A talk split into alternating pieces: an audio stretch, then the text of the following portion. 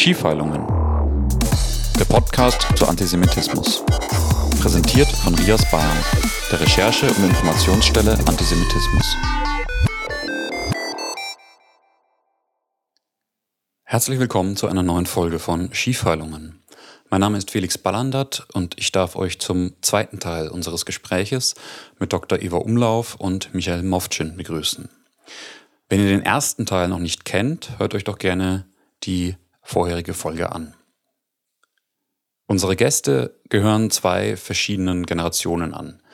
Wie blicken sie jeweils auf Antisemitismus heute, insbesondere im Hinblick auf die Entwicklung in den letzten ein, zwei Jahren? Welche Sorgen, Ängste und Wünsche haben sie? Wie sehen sie die deutsche Gedenkkultur? Welche Rolle spielt in ihrem Leben die Vergangenheit bzw. ihre familiären Prägungen? Eva Umlauf kam 1942 in einem Arbeitslager für Juden im slowakischen Nowaki zur Welt. Mit zwei Jahren wurde sie mit ihrer damals schwangeren Mutter nach Auschwitz-Birkenau deportiert. Abgemagert und todkrank überlebt sie und wächst zunächst in der Tschechoslowakei auf.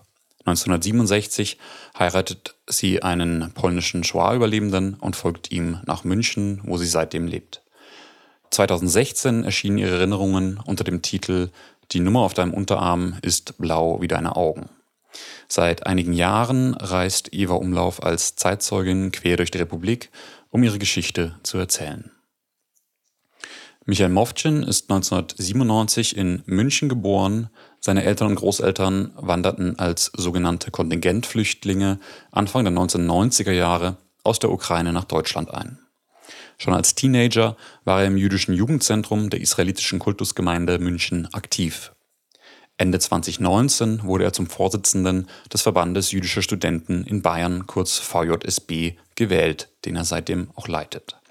Der Verband repräsentiert über 1000 junge Jüdinnen und Juden im Alter von 18 bis 35 Jahren im Freistaat. Für sein Engagement gegen Judenhass ist Michael schon öfters antisemitisch beschimpft und etwa auch in einer an ihn adressierten E-Mail sogar mit dem Tod bedroht worden. Im ersten Teil des Gesprächs ging es vor allem um die Lebens- und Familiengeschichten unserer Gäste und die Erinnerungskultur in Deutschland.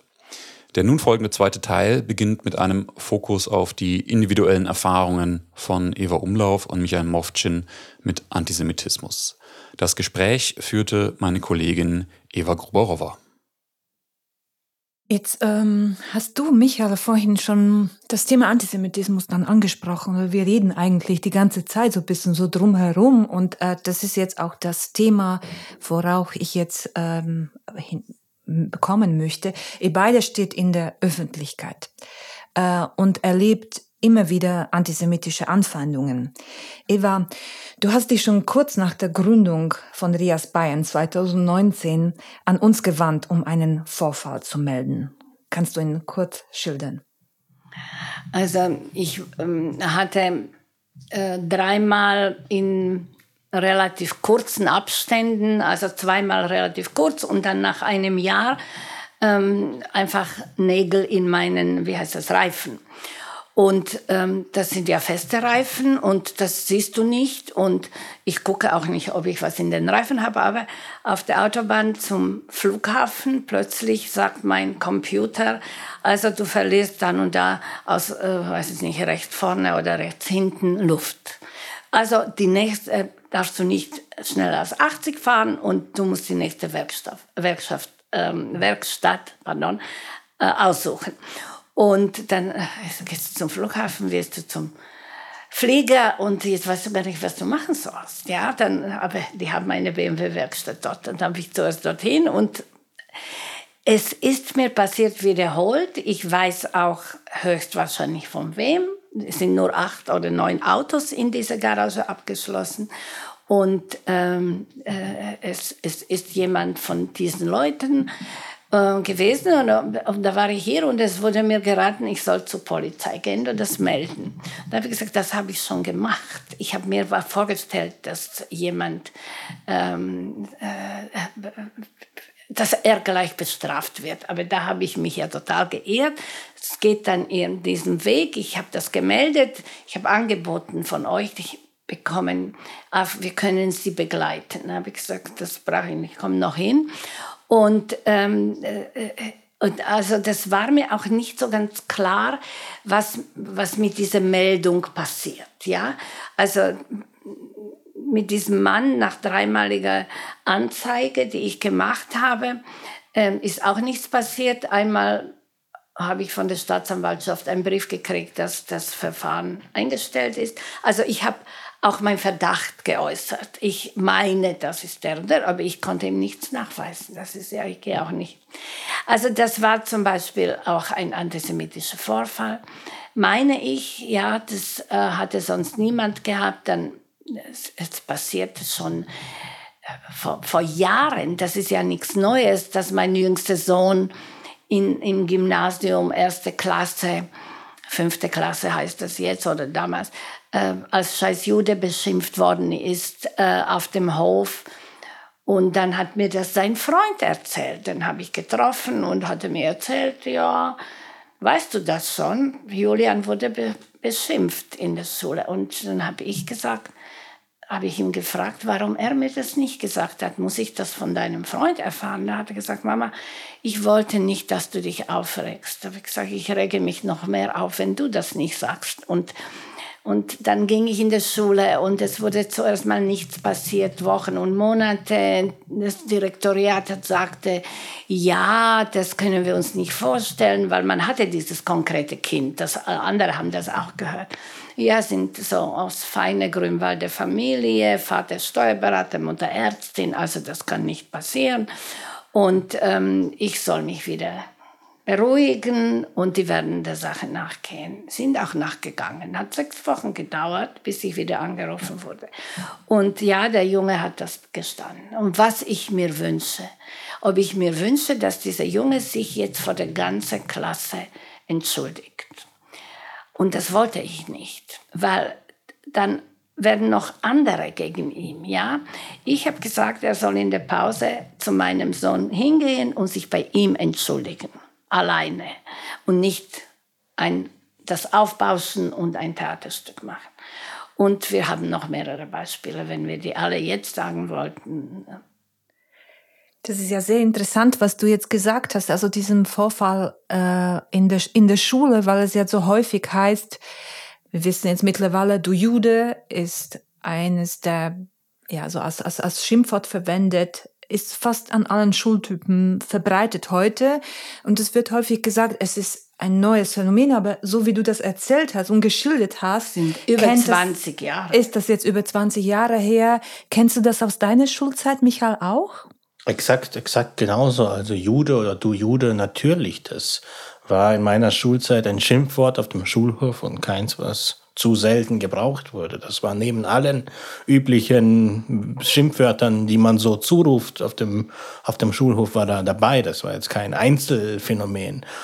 Ähm, wo du das aber jetzt äh, erzählt hast, aber dass du es viel später erst erfahren hast von dem einen Freund. Es ist tatsächlich nicht, auch. Nicht viel später. Das oder? war eigentlich äh, weiß es nicht, zwei Tage später aber, ah. oder so, der, weil, weil er hat mich ja getroffen, der andere. Zufällig. Haha. Ich, ich, ich, ich habe ich hab tatsächlich auch, ähm, so, sowas musste ich sowas selbst in der, in der Schulzeit ähm, miterleben. Also da war das dann eine Situation, äh, beispielsweise, ich war auf dem Israel-Tag und ich hatte noch vom Israel-Tag einen kleinen äh, An äh, Sticker, nicht Sticker, aber so ein, so wie so ein Pin, ich glaube mit der Israel-Fahne, ich weiß es gar nicht, aber man hat irgendeinen israelischen oder sogar jüdischen Kontext da. Äh, und ich hatte noch diese Jacke dann an oder dieses äh, T-Shirt. Und dann ähm, ist es plötzlich eine Situation geworden, dass ich dann so in die Enge getrieben wurde, plötzlich mit einer, um, ein, um eine Meute um mich herum stand oder ein Kreis. Und ich dann so ausgefragt wurde, ja, also bist du Jude und was hast du mit Israel zu tun und so weiter und so fort. Die Situation gab es, das war sogar im Klassenzimmer. Und ich habe von dieser Situation meinen Eltern erst vor ganz wenigen Jahren erzählt. Das muss vielleicht zwei oder drei Jahre her sein, dass ich meinen Eltern davon erzählt habe. Ich kann jetzt auch retroperspektiv nicht sagen, warum ich davon denen nicht erzählt habe. Keine Ahnung, das ist schon so lange her. Aber man kann sich's vorstellen. Du wolltest sie nicht nochmal damit konfrontieren und traumatisieren. Da wusstest du, die werden sich Sorgen machen, wenn du in die Schule gehst. Jeden Tag. Ja, Vielleicht, ich, ja, es, es, wird, es wird so sein, aber es war mir, wäre mir auch einfach unangenehm gewesen, die damit ja. zu belasten. Ich weiß nicht, ja. das war so ein, ich muss damit selbst zurechtkommen jetzt. Und ich möchte da nicht äh, nach Hause gehen und petzen, so in dem, vielleicht in dem, in dem Gedanken. Mhm. Eva, du hast, ähm, aber das war nicht die einzige antisemitische Erfahrung oder nicht die einzigen antisemitischen Erfahrungen, die du jetzt in der letzten Zeit machen musstest. Also du hast mehrere an uns gemeldet.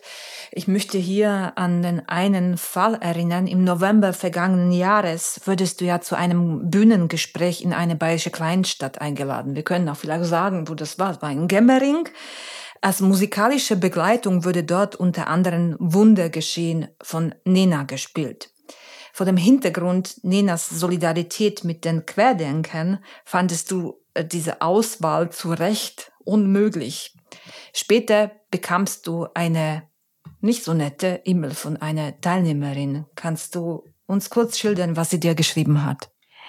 Also zuerst möchte ich sagen, dass wir vorher auch diese Lieder, das war so Konzertlesung, nennt, nennt man das.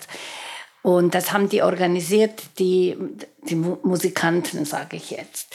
Und wir haben, und da haben wir ähm, das haben die gleich gesagt, dass sie das Lied spielen wollen, wobei ich gesagt habe, also ich bin damit nicht so ganz einverstanden. Oder wir müssen vorher sagen, dass wir uns natürlich, das äh, Lied gefällt uns, aber mit dem Gedankengut von Nena, davon nehmen wir Abstand. Und dann ist das für mich in Ordnung, dass man das vorher, bevor man dieses Lied sagt, einfach klarstellt.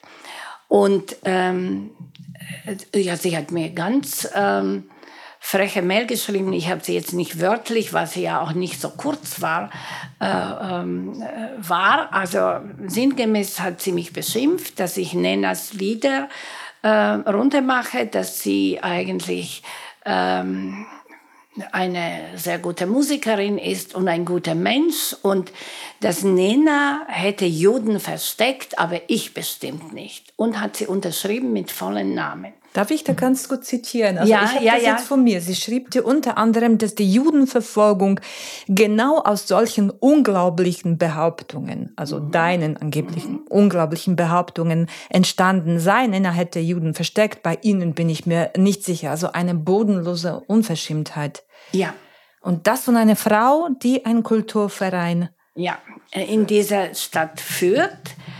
Und ähm, ich habe das dann weiter an euch geleitet und er hat das ähm, an die Juristen weitergeleitet oder ich sogar. Und äh, die Antwort war, dass den Juristen die Hände gebunden sind durch die Gesetze und diese Gesetze sind ja so, wenn sie ja nicht mit dem in den Namen des Vereins das weitergibt, nur mit ihrem Namen ist das eigentlich überhaupt nicht äh, strafbar. Also das ist keine Straftat und auch nicht antisemitisch und das kann man nicht äh, bestrafen. Also man kann nichts machen. Und dann habe ich auch mit dem Bürgermeister nochmal telefoniert und ähm, das ist seine Bekannte, die sind per Du und wer sie ansprechen und ruft mich zurück. Es ist bis heute nicht passiert.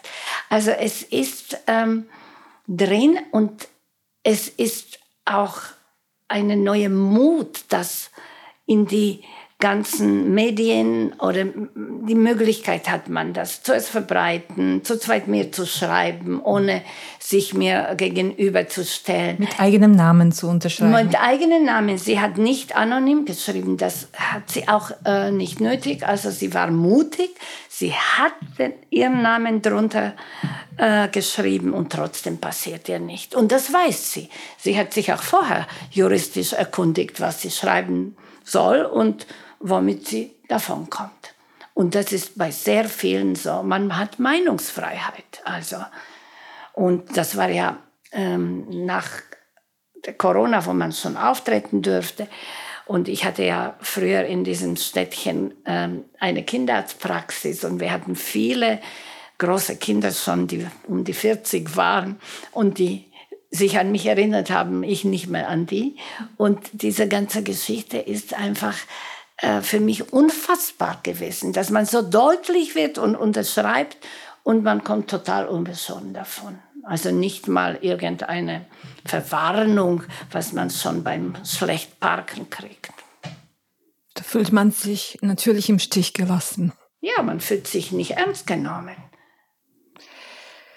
Also die Absenderin dieser E-Mail an Eva leitet einen Kulturverein in Bayern, wie wir gehört hatten. Mit Antisemitismus im Kulturbetrieb hast du, Michael, auch Erfahrungen. Im Herbst vergangenen Jahres hast du bzw. der Jüdische Studierendenverband die Debatte um das Theaterstück Vögel im Münchner Metropoltheater ins Rollen gebracht, das Stück als verletzend und antisemitisch bezeichnet. Wir, also Rias Bayern, teilen diese Einschätzung, haben dazu ebenfalls eine Stellungnahme veröffentlicht. Das Theaterstück bedient zahlreiche antisemitische Stereotype, enthält Passagen, die die Shoah relativieren, Juden und Israel dämonisieren. In einer Passage wird übrigens auch die Existenz generationenübergreifender Traumata durch die Shoah in Frage gestellt. Also genau das, worüber ihr beide eingangs gesprochen habt. Ihr, also du und ähm, auch der Studierendenverband, habt aufgrund eurer klaren Positionierung viel Ablehnung und Kritik erfahren, auch antisemitische Zuschriften bekommen. Der ehemalige Münchner Oberbürgermeister Christian Ude unterstellte euch auf perfide Art und Weise, muss man sagen, ein Reizthema zum 9. November bedienen zu wollen. Hinzu kamen Zensurvorwürfe auf eure Adresse. Wenn du heute auf die Causa Vögel zurückblickst, was bleibt? Es bleibt auf jeden Fall keine inhaltliche Auseinandersetzung damit. Die hat nicht stattgefunden, weil die Debatte wurde schnell abgewegelt und wurde dann geändert zu einer Zensurdebatte. Plötzlich waren, war es nicht mehr die Frage, warum ist das problematisch an dem Stück? Und vielleicht hören wir hier mal jüdischen Menschen zu, die sagen, das ist problematisch sondern es war sehr schnell eine Debatte, wie können die sich das erlauben, unseren Kulturbetrieb zu zensieren? Die jüdischen Studierenden gefährden unsere Kunst. Was ihr gar nicht gemacht habt. Überhaupt nicht, überhaupt nicht. Und das war dann auch der Tenor von vielen Zuschriften, äh, die wir bekommen haben, dass sich Menschen ja ähm, von, von, von uns eben, wir nehmen den ihren Kulturbetrieb weg. Und wie können wir? Und ein so renommiertes Theater und ein so ausgezeichneter Intendant mit so vielen ähm, äh, Preisen und ähm, waren so renommierte Schauspieler. Wie können wir es nur wagen, hier einen Antisemitismus zu erkennen? Was dann aber tatsächlich am Endeffekt passiert ist oder was, was bleibt zurück. Die, was zurückbleibt, ist auf jeden Fall die Debatte, die darüber gestartet wurde.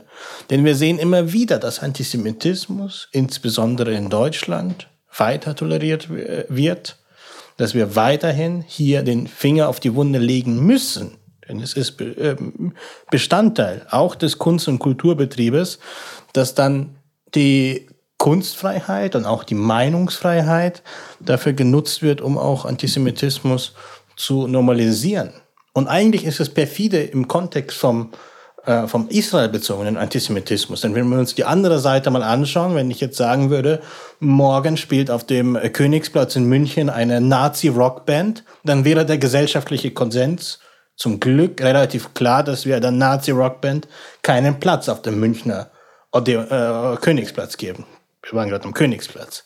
Wenn man jetzt aber sagt, und das sehen wir auch bei anderen Themen, dass Roger Waters in der Olympiahalle äh, gespielt hat, was ähm, äh, der, der Fakt ist, dann geben wir diesen Menschen doch Platz. Also die Gesellschaft verhält sich unterschiedlich ähm, bei den unterschiedlichen Formen oder den Wurzeln vom Antisemitismus. Und ähm, dass diese Debatte bleibt zurück, dass es immer noch so ist und der Antisemitismus im Kunst- und Kulturbetrieb so normalisiert ist. Vor allem, wenn es um israelbezogenen Antisemitismus geht. Mhm. Ähm, ich komme darauf gleich zurück, aber du hast etwas auch ganz Wichtiges jetzt gesagt, wenn man das jetzt so zusammenfasst. Also jüdische Verletzungen würden nicht ernst genommen. Das kennen wir auch aus der Debatte um die Documenta 15 zum Beispiel. Ähm, wieder einmal hat sich gezeigt, äh, dass der Antisemitismusvorwurf viel schwerer wiegt als der Antisemitismus selbst. Du hast es angesprochen, es würde gar nicht inhaltlich thematisiert jetzt äh, über dieses Theaterstück Vögel. Wieder das bekannte Muster, eine Schuldumkehr, wieder die Juden in Anführungszeichen als Ruhestörer. Und du hast das auch jetzt selbst thematisiert, so Antisemitismus im Kulturbetrieb. Also da merken auch wir, die Abwehr ist da besonders groß. Äh, betrachten sich ja die meisten Künstlerinnen und Künstler als linksliberal, also besonders progressiv und äh, weltoffen. Auch wir beobachten, dass der israelbezogene Antisemitismus dort sehr stark verbreitet wird, aber oft auch der Post-Shoah-Antisemitismus, also diese zwei Erscheinungsformen gehen häufig ja Hand in Hand, der sich unter anderem in der Relativierung der Shoah und Verneinung ihrer Präzedenzlosigkeit offenbart. So wird zum Beispiel behauptet, dass die deutsche Erinnerungskultur sich nur auf die Shoah konzentriere und das Leid der ehemalig, äh, ehemalig kolonisierten Völker ausblende. Die Kritisierten berufen sich dabei gerne auf die Kunst- und Meinungsfreiheit, wie du auch mal erwähnt hast. Besorgt euch diese Entwicklung also Antisemitismus unter die Sparte Meinungsfreiheit subsumieren und das jetzt praktisch als Totschlagargument zu verwenden. Absolut. Ähm, tut uns das beunruhigen, weil, weil juristisch nicht möglich eine Bestrafung, eine ähm, juristische Maßnahme, die irgendwie ähm, diese ganzen Gesetze sind ja so, dass man sich auf Meinungsfreiheit beruft und Letztens war das wirklich in, in großem Maße bei der Dokumenta zu sehen, ähm, Dokumenta 15. Und da bin ich ganz ähm, überzeugt davon, dass Claudia Roth da ein sehr groß, äh, große Schuld hat an dieser ganzen Geschichte. Natürlich besorgt es und wir haben ja vorher kurz über die Würde, Würde des Menschen, wie sie nicht geachtet wird bei den älteren äh, Zuwanderern aus der ehemaligen Sowjetunion. Und doch hier, wenn die Kunst und Meinungsfreiheit dafür genutzt wird, um die Würde des Menschen anzugreifen, dann dann besorgt mich das zutiefst. Und wenn es dann vor allem auch als, als, als Argument eben genommen wird, dass es statthaft ist, dass es zulässig ist, dass das geschützt werden muss, dass das unterstützt und sogar subventioniert wird, teilweise von öffentlicher Hand. Dann frage ich mich dann schon, welche Pflichten und welche Möglichkeiten hat auch der, der, der, Kunst- und Kulturbetrieb. Und wir in Deutschland haben ja sehr, sehr starke, sehr viele Subventionen in der Kunst und Kultur, eben zu schauen, was möchten wir denn fördern? Zu fördern möchten wir demokratiefördernde Kunst unterstützen? Möchten wir die des Menschen würde achtende Kunst unterstützen?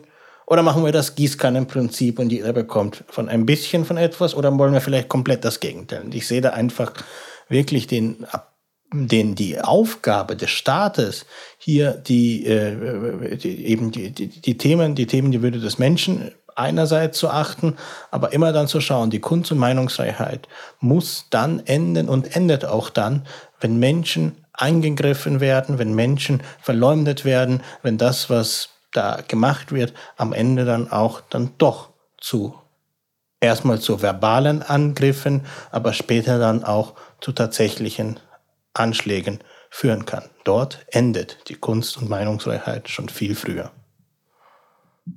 Ich wollte nur sagen, wie lange das gedauert hat, bis auf der Dokumenta dieses riesige Bild mit antisemitischen, äh, äh, total ganz klaren Sachen dann abgenommen wird. Ja, das, das ging hin und her. Warum ja und warum nicht? Und am Ende doch. Ja, aber diese ganzen Debatten, die brauchen wir nicht. Weil ich, ich, ich, ich, ich habe manchmal das Gefühl oder relativ oft das Gefühl, am Ende ist man dann doch froh, dass Antisemitismus nicht entdeckt wurde im eigenen Haus, in der eigenen Stiftung, im eigenen, in der eigenen Kunstausstellung. Nicht, dass er nicht da ist, sondern dass ihn niemand entdeckt hat. Denn wenn niemand entdeckt, muss man sich plötzlich damit auseinandersetzen, muss man wissen, was man tut und vielleicht fühlt sich niemand zuständig und deswegen diese, diese fehlende Zuständigkeit, ja, was machen wir denn jetzt? Das ist kein, kein oft, Welche Konsequenzen soll das, das haben? Ja, das, ist, das ist oft kein ernsthaftes, das ist uns kein ernsthaftes, hey, da hat uns jemand auf ein Problem angewiesen, wie lösen wir dieses Problem, sondern hey, da hat jemand unseren Ruf jetzt vielleicht möglicherweise beschädigt, wie retten wir schnell unser Ruf und das Ansehen unseres Hauses? Ganz oft ist die Bearbeitung von, und ich rede bewusst von Bearbeitung, die bürokratische Bearbeitung. Das geht dann, wie können wir bestmöglich noch jetzt Krisenkommunikation machen und nicht, wie lösen wir das Thema, wie erkennen wir wirklich den Antisemitismus und wie sorgen wir dafür, dass das nicht mehr so vorkommt.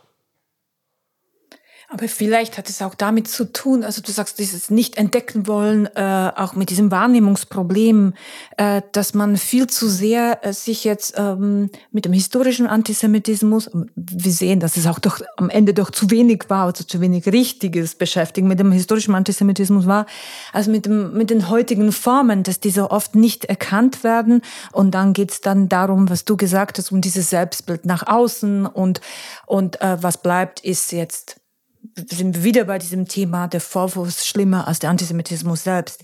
Also, und, und das ist jetzt auch das, was du gesagt hast, diese Gießkannenprinzip, dieses Feuerlöschenprinzip jetzt nicht in die Tiefe gehen, so dass äh, das Phänomen jetzt auf der Oberfläche eher behandeln, wenn überhaupt, so dass jetzt mein Selbstbild jetzt nach außen nicht gestört wird. Ich möchte jetzt ein, zu einem anderen Thema noch kommen, und zwar die Sicherheit des jüdischen Lebens in Deutschland. Als du, Eva, 1967 nach München gekommen bist, standen vor den jüdischen Einrichtungen noch keine Polizei und Sicherheitskräfte, wie ich in deinem Buch nachgelesen habe. Im Februar 1970 kamen bei einem nie aufgeklärten Brandanschlag auf das jüdische Altenheim in der Reichenbachstraße sieben Shoah-Überlebende ums Leben. 1972 verübten palästinensische Terroristen während der Olympischen Spiele Attentate auf israelische Sportler. Wie hat sich die Lebenssituation von Jüdinnen und Juden seit damals verändert? Ist dieses Sicherheitsgefühl heute anders und war er jemals da? Also ich ähm, kann wirklich von mir sprechen, weil ich schon lange in München lebe.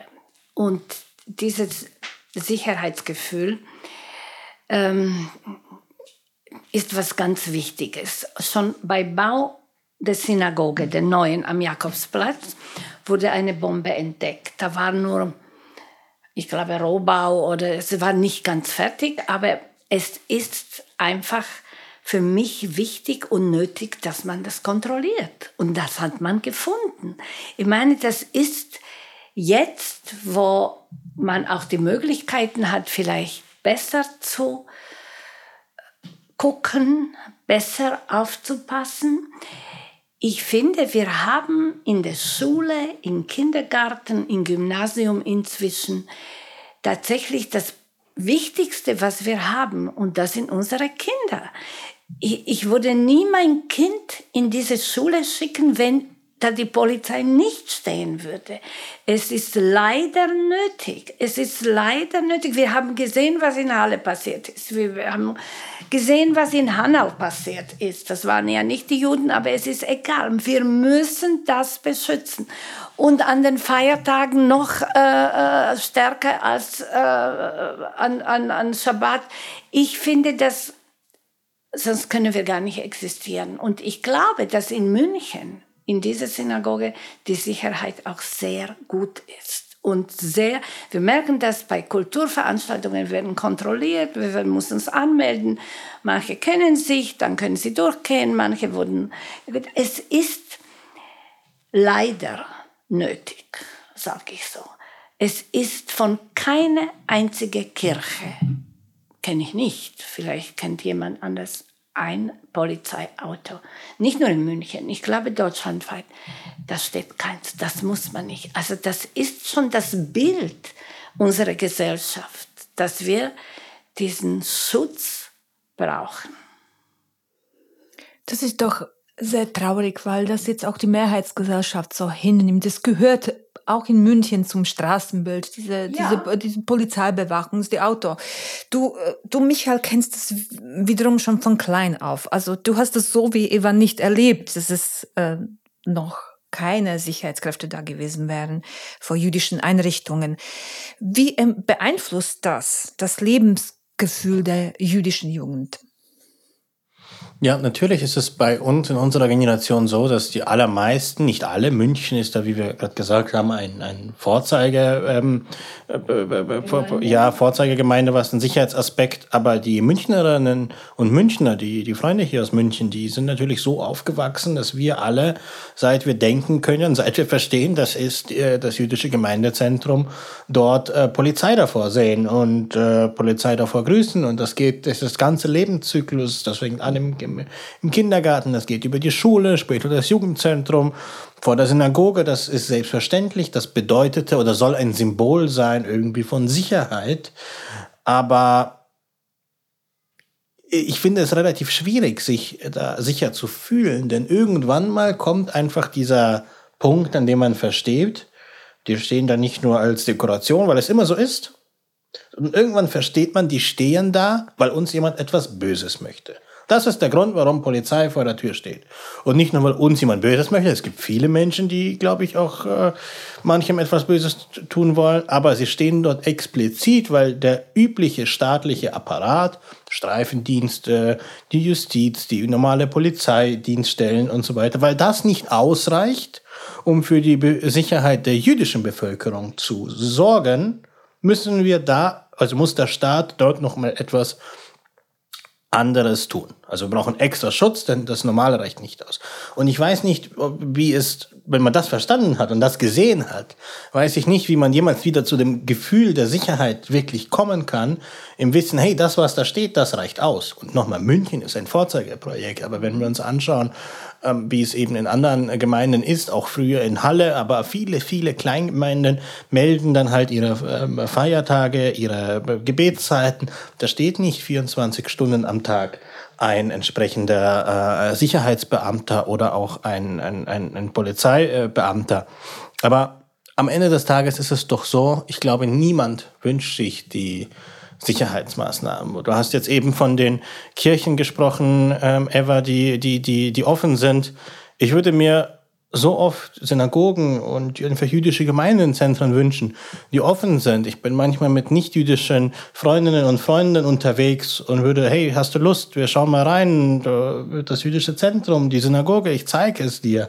Aber ich weiß, das ist in der Regel nicht möglich wegen den strengen Sicherheitsvorkehrungen. Mir wurden aber schon auch andere äh, äh, Gotteshäuser und andere ähm, Einrichtungen von anderen Religionsgemeinschaften gezeigt, ohne dass ich dort ähm, ähm, mich anmelden musste oder voranmelden musste. Und ich würde mir eigentlich wünschen, dass wir sowas auch hier in Deutschland oder grundsätzlich auf der Welt hätten, wobei ich auch gleichzeitig weiß, dass dieser Wunsch niemals Realität werden wird. Ja, ich habe das von meiner Seite akzeptiert und ich bin froh, dass sie das stehen. Weil ich möchte auch nicht in dieser Angst sein wie diese 50 Gläubige in Halle, was sie erlebt haben und die Tür hat gehalten. Das war das Glück. Und ich muss sagen, ich akzeptiere das. Ich wünsche mir vielleicht ganz was anderes wie du. Aber äh, ich weiß, dass das ein Wunschdenken ist. Und deswegen ist mir das ganz wichtig, dass sie hier stehen. Und ich lächle sie an und die sind meine Freunde, die mich beschützen. Ich will gar nicht sehr jetzt diesen pessimistischen Ton hier stören, weil ich, ich verstehe das sehr, was, was er, was er da sagt. Und äh, da bleibt jetzt auch wenig Hoffnung oder wenig äh, Grund für, für Optimismus. Äh, man muss sich dann das auch vorstellen, dass es im eigenen Staat passiert. Äh, also ihr seid deutsche Staatsbürger, Staatsbürgerinnen und äh, die Kinder wachsen hier unter Bewachung auf. Aber was macht es dann eigentlich jetzt mit der eigenen eigenen Identität, mit, mit äh, dem Zugehörigkeitsgefühl. Also Antisemitismus äußert sich zunehmend ungehemmt in allen gesellschaftlichen Spektren. Er ist, man kann sagen, über ein viel zitiertes Grundrauschen schon längst hinausgewachsen. Versagt eurer Meinung nach der Rechtsstaat im Kampf gegen Antisemitismus? wer möchte.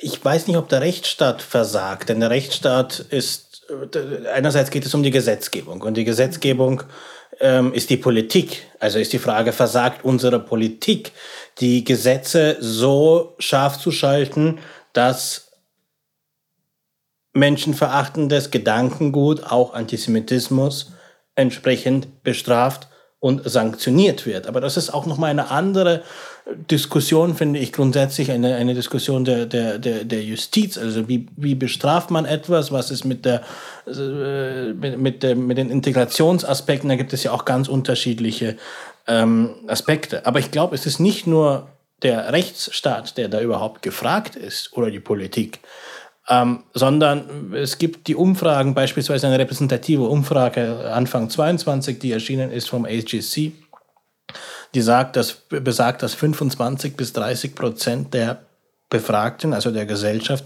antisemitischen Ressentiments zustimmen. Das heißt nicht, dass das 25 bis 30 Prozent Antisemiten sind. Aber es bedeutet, dass wir diese antisemitischen Ressentiments in allen ähm, Lagern, in allen Teilen der Gesellschaft verspüren. Und ich weiß nicht, ob da der Rechtsstaat jetzt wirklich das ausreichende Mittel ist. Aber was kann man machen? Ich finde, wenn man weiß doch, dass man bestraft wird, ja, dann ähm, also äh, richtig bestraft. Ich, ich äh, meine damit Gefängnis und Prozesse, also dass man tatsächlich Probleme bekommt. Aber das passiert nicht. Das ist alles unter dem Deckmantel. Das ist ja nicht so schlimm und das hat er nicht so gemeint und das darf er. Und die wissen das, die wissen, dass sie sich das leisten können und deswegen, dass es unbestraft bleibt, ja. Ähm, wenn, wenn der Staatsanwalt mich anruft und sagt, es tut mir leid, dass ich keine gute Nachricht für Sie habe, ich kann da nichts machen, dann ist mein nicht juristisches Hirn eigentlich schon enttäuscht. Und ich bin ganz sicher, dass er guter Jurist ist, dass er, wenn er das so weit gebracht hat zum, zum Oberstaatsanwalt hier, dann, dann musste er sehr gutes Examen machen. Er kennt die Gesetze und er weiß, was er machen kann. Und ich glaube, er würde das auch machen, aber ihm sind auch die Hände gebunden, ja. Ich meine, der, äh, gegen, äh, ähm, der Gegenanwalt weiß das auch. Und deswegen ist das schon auch ein juristisches Problem. Das ist alles erlaubt, dich zu beschimpfen, dich äh, vielleicht auch verfolgen, dich zu beschimpfen. Es ist, es ist alles so, erlaubt. Es, es, ist ein, es ist ein juristisches Problem, wie ja. du sagst, Eva. Ich meine auch, es ist ein Thema der, der Gesellschaft, weil wir brauchen ja, äh, der Antisemitismus ist in der ganzen Gesellschaft verankert. Und wir brauchen nicht naiv zu sein, ein ideologisch eingestellter, vielleicht sogar äh, extremer Antisemit, dann werden wir mit den härtesten Gesetzen und auch mit den schlimmsten Bestrafungen nicht in seiner Ideologie umkehren. Das wird ja. sich dann vielleicht äh, in den Untergrund äh, ein bisschen äh, bewegen oder man werden Leute noch mehr aufpassen, was die auf der Straße sagen, aber da, wo ihnen niemand zuhört, zusieht und mitlesen kann, werden sie weiterhin in das äh, Gedankengut verbreiten und auch miteinander teilen, welches sie haben. Und ich glaube, deswegen ist es dann auch so, diese, diese antisemitischen Ressentiments, ähm, so eines, eines der, der, der äh, äh, Ressentiments, die sehr, sehr weit verbreitet sind, das äh, ist, dass viele Jüdinnen und Juden reich sind. Wir haben vorher über Altersarmut gesprochen, ja. die Re Realität ist. Und ich glaube, diese oft großen Delta, das gilt es doch, das gilt es doch auch in den breiten Teilen der Gesellschaft aufzudecken und aufzu, äh, ja, das, das zu bestreiten. Und wir werden niemals die gesamte Gesellschaft erreichen. Da brauchen wir. Ja, ich bin auch sicher, dass mit dem Bestrafen die Gedanken sind frei. Der bleibt Antisemit. Das ist ganz klar. Aber das kann ich dann schwer ändern.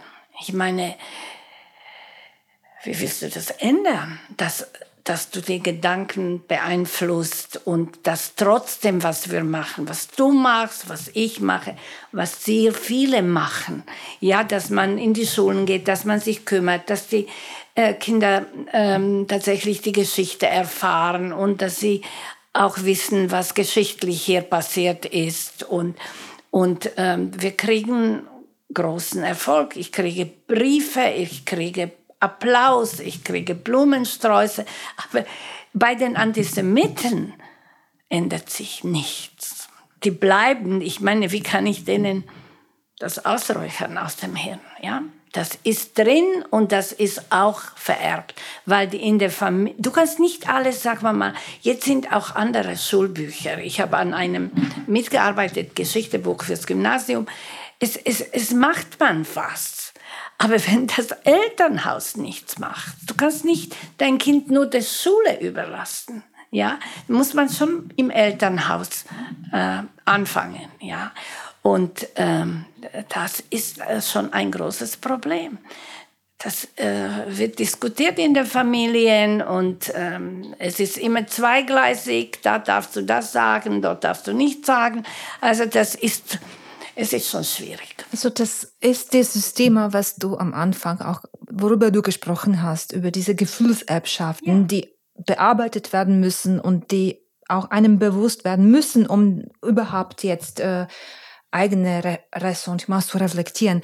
Jetzt, äh, was, es würde mich interessieren, was, äh, was ist eure Meinung? Man, manche Vertreterinnen und Vertreter der älteren Generation meinen, man sollte den Antisemitismus öffentlich nicht zu stark thematisieren, weil er dadurch nur noch anwachse. Was meint ihr? Also ich meine, Schweigen bringt nichts. Also wir mussten darüber sprechen, was uns bedrückt und das bedrückt uns immer mehr. Und ähm, wenn wir nicht darüber sprechen, dann wollen die uns auch noch den Mund zumachen. Vielleicht wächst er auch noch mehr. Ich kann mir nicht vorstellen, was noch mehr wachsen kann. Ja, es ist schon so viel, ähm, dass ähm, manchmal ähm, ist mir schon passiert bei den Lesungen, dass ich nach Israel geschickt werde. Wenn es ihnen hier nicht gefällt, fängt das das können Sie doch nach Israel auswandern. Mhm. Ja, also dann habe ich auch gefragt, wollen Sie Deutschland judenfrei haben? Sollen wir denn alle auswandern? Das wäre vielleicht die Lösung für Sie, aber nicht für uns. Solche Vorfälle kann man übrigens immer und sollte man Andreas Bayern melden. Also hier nur an dieser Stelle jetzt mal gesagt. Ähm, du hast das, Michael, Michael gerade erwähnt mit dem, mit diesem Klischeebild, mit diesem Stereotypenbild äh, der, des Keltjuden. Und ich komme schon gleich jetzt schon ans, ans Ende dieses, dieses Gespräches. Ähm, ist es das heutige, häufigste Vorurteil beziehungsweise das häufigste Klischeebild über die Juden, das du zu hören bekommst? Oder gibt es jetzt noch etwas anderes? Oh, da gibt es ganz viele, also ähm, sehr, sehr viele von, äh, dass Juden generell sehr mächtig wären und verschiedenste Sachen steuern würden, sei es Politik steuern würden, sei es äh, Kriegstreiber wären und Kriege steuern würden, sei es dass äh, die Finanzen, das, das Weltfinanztum, äh, da gibt es ganz viele. Ich wurde mal gefragt, ähm, ob ich denn und, und wirklich auch äh, also ehrlich und aufrichtig gefragt, äh, wie, was denn meine Steuerklasse sei. Ich sei ja Jude und würde einen anderen Steuersatz hier haben in Deutschland. Und ähm, das war auch eine Frage ähm, aus Unwissen. Also ich, ich, ich, das war einfach, ich kann nicht sagen, dass die Person ähm, Antisemit ist, aber die Person wusste es nicht besser und hat das irgendwo gehört und äh, wollte das äh, besser verstehen. Also das sind diese tradierten Bilder, die von der Generation auf Generation dann äh, weitergereicht werden. Eva, du hast schon mal erwähnt, äh, man hat dich nach Israel geschickt. Also diese ja, Verbindung Juden und Israel, mhm. also das ist dieses klassische Othering, dass man äh, dass man Juden, Jüdinnen in Deutschland jetzt äh, nicht als deutsche Staatsangehörige jetzt ansieht, sondern als Fremde mit äh, Israel gleichsetzt. Ist das äh, die nervigste Frage äh, nach Israel, die du jetzt bei deinen Lesungen bekommst aus dem Publikum? Oder gibt es eine, die dich wirklich besonders äh, mittlerweile anödet und nervt? Ich, ich meine, dass, ähm, dass es auch eine Frage ist, der sich ähm, ein deutscher Staatsbürger stellt. Weil ähm, es ist ja so, dass ich auch bei Erwachsenen lese oder, oder bei den Kindern lese und in den Diskussionen. Bei den Schülern ähm, ist, äh, dass sie fragen. Die fragen, weil sie nicht alles wissen. Es gibt gute Fragen, es gibt weniger gute Fragen.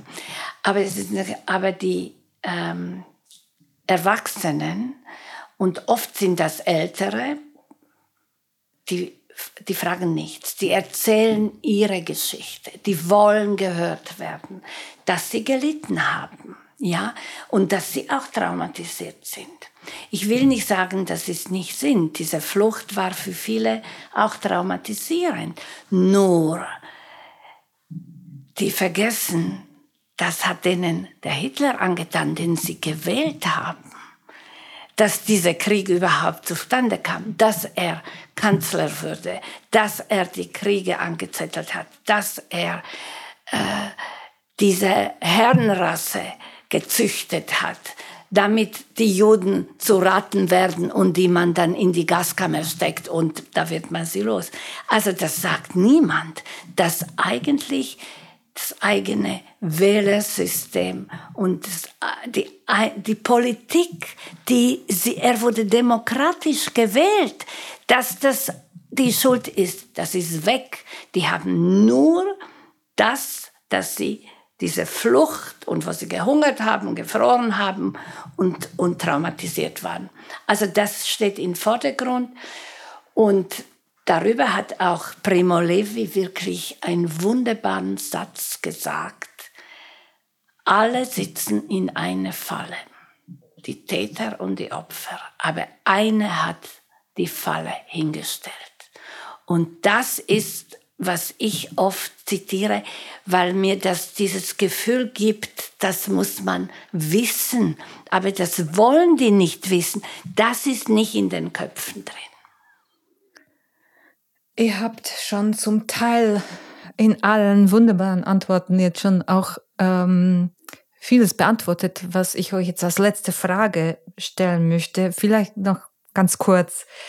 Was würdet ihr euch von der Mehrheitsgesellschaft wünschen? Also was wäre momentan das Wichtigste, eurer Meinung nach? Also ich glaube, das Wichtigste ist, welche Partei man wählt, politisch gesehen, dass man tatsächlich weiß, dass wir die Demokratie schützen müssen, dass man mit den offenen Augen gehen muss und dass wir nicht, um Gottes Willen, wieder mal eine schreckliche Diktatur, vielleicht auch einen Krieg haben. Das finde ich das Allerwichtigste, dass wir mit dem, was wir tun und machen, unser Schicksal erzählen und deinen Schicksal und meinen, dass man tatsächlich sich bewusst wird, was man zu verlieren hat. Du sprichst jetzt die, äh, die Demokratie. jetzt die, äh, die Meinungsumfragen und Erfolge ja. der AfD. Ja, die, sind, die machen mir Angst. Die machen mir große Angst, weil die anderen Parteien tun sich auch ein bisschen dumm anstellen und spielen denen ganz ungewollt verschiedene Sachen zu, die denen ermöglichen, sich noch breiter zu machen. Und wir haben schon 20 Prozent, ja. Und jeden Tag ein Prozent mehr. Mein Wunsch an die Mehrheitsgesellschaft ist es, erstmal, dass man den Betroffenen zuhört, dass man Antisemitismus nicht relativiert oder leugnet, denn er bestimmt unseren Alltag und äh, dass man das eben nicht abspricht, dass wir so echte Solidarität erfahren und dass wir vor allem wir brauchen Verbündete, die Antisemitismus aus jeder Richtung sehen, erkennen, bekämpfen, auch dann, wenn der Antisemitismus aus dem eigenen politischen Lager oder aus der eigenen politischen Haltung kommt. Wir müssen weggehen von einem, dass man Jüdinnen und Juden als Exoten sieht.